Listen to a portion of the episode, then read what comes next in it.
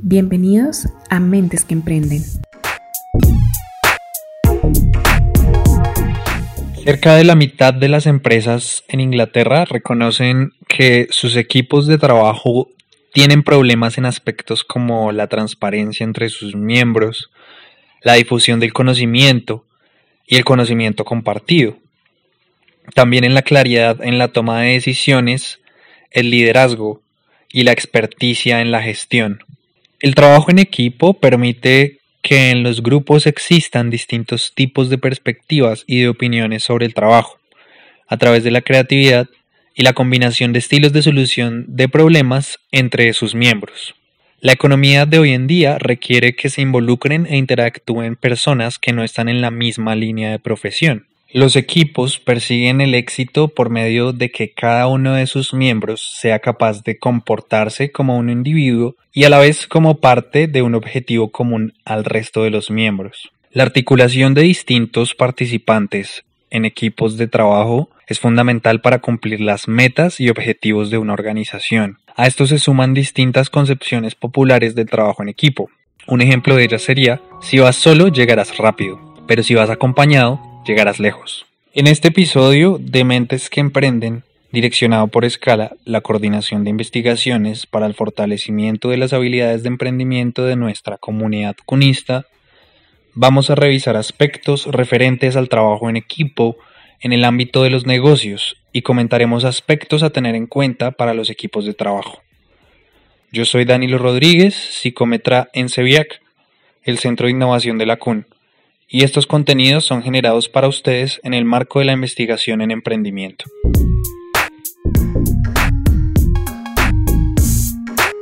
Sin un equipo no es posible mover un producto en el mercado, y menos hacer que tenga éxito a nivel internacional. Hay que empezar por decir que para entender el funcionamiento de los equipos es necesario pensar más allá de los intereses especiales de cada individuo y tener presentes los objetivos en común de todo el grupo. En 1955, Jacob Marshak, un economista estadounidense, define el trabajo en equipo como las decisiones distintas que toman de manera individual las personas de un grupo de personas, pero que reciben una recompensa común como resultado de todas las decisiones en conjunto. El objetivo de la articulación es lograr mejores resultados, superar la capacidad de producción individual y tener un mejor desempeño general. La alta efectividad de los equipos es proporcional a la sensación de confianza, la buena comunicación, el liderazgo y la toma de decisiones perspicaces. Entonces, para entrar al tema con detalle, en el ámbito de los negocios se puede decir que el 89% de los líderes de negocio priorizan la colaboración y el trabajo en equipo como parte de las estrategias generales de la fuerza de trabajo. Los beneficios del trabajo en equipo abarcan la mejora en la productividad y en la eficiencia, la distribución de la presión por el cumplimiento sobre distintos miembros del equipo, el reforzamiento de la sinergia en el espacio de trabajo y la diversidad de oportunidades de aprendizaje y de puntos de vista. Los equipos más productivos son aquellos que se componen de personas con buenas habilidades interpersonales, que demuestran confiabilidad y evitan someter a juicio el trabajo de los otros. Los equipos más cohesionados son aquellos que se componen de miembros con alto grado de empatía, excelente comunicación escrita, verbal y capacidad para inspirar a otros.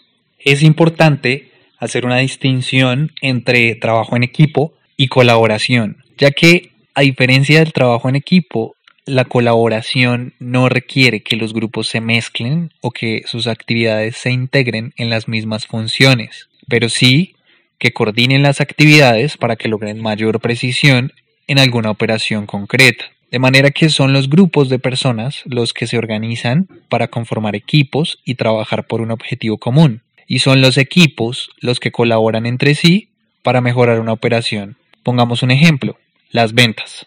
En un estudio publicado para la revista de marketing estratégico que se publica en Inglaterra, se plantea que la precisión para orientarse al mercado y la impresión que tienen los clientes de la marca se ven afectadas por la falta de colaboración entre el equipo de ventas y el de marketing.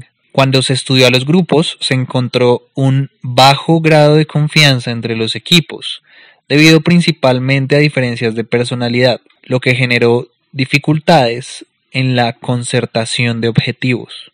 Pensemos en que la falta de consistencia en los mensajes será advertida por el cliente, y esto altera la forma como se aproxima al mercado la organización. Este resultado es auspiciado por las diferencias de personalidad de dos seres humanos adultos que podrían bien manejar mejor sus diferencias.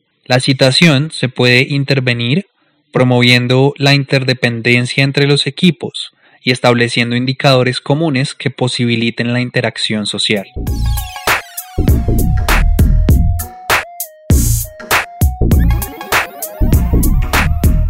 Mejorar la efectividad de los equipos se puede lograr a través de la diversidad, la gratitud, la práctica de actividades que involucren el uso de las habilidades sociales. No se puede esperar alcanzar la máxima efectividad en los primeros momentos del equipo, e incluso antes de empezar la articulación, debe tenerse claro el énfasis que se tendrá en la comunicación y los parámetros que darán cuenta del rendimiento del equipo.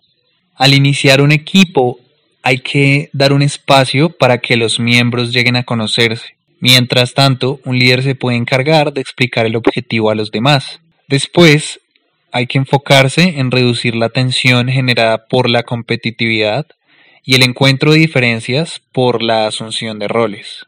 Aclarados estos puntos de tensión, nos podemos enfocar en establecer formas de trabajo que requieran comunicación entre los miembros del equipo para tener formas de trabajo estables, procurando denotar claramente los roles de cada miembro y la participación de todos en la toma de decisión.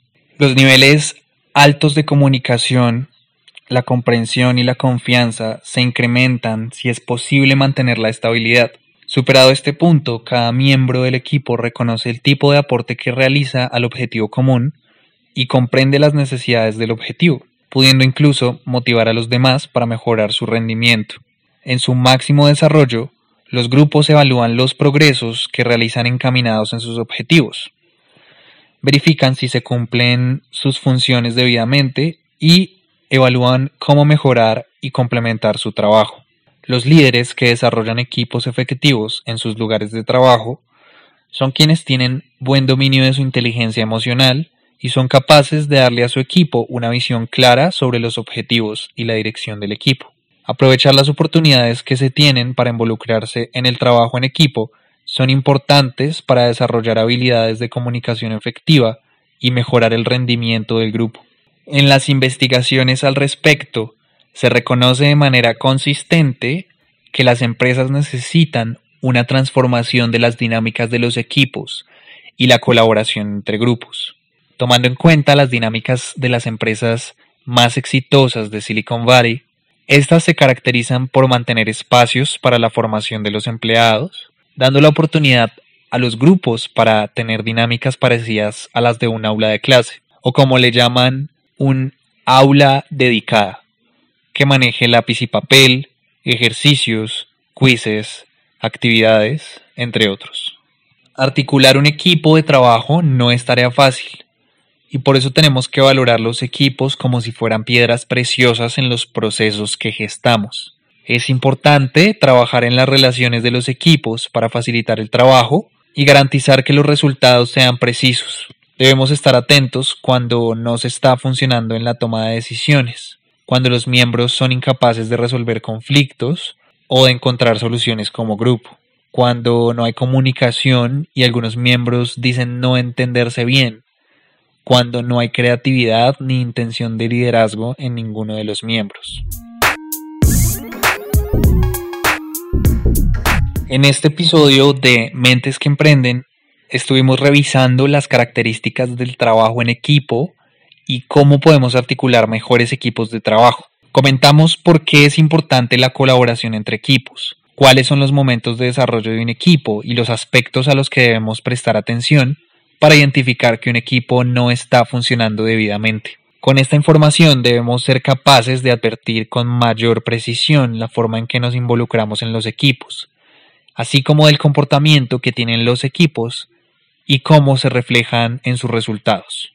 Espero este contenido sea de provecho para todos y todas y que mejoren su participación y aporten al direccionamiento de los equipos para mejorar los resultados de trabajo en conjunto. No olviden seguir visitándonos en palanteberracos.com explorar todos los contenidos que tenemos para el desarrollo personal y seguirnos en nuestra cuenta en Twitter con el arroba palanteberracos. Muchas gracias por escuchar.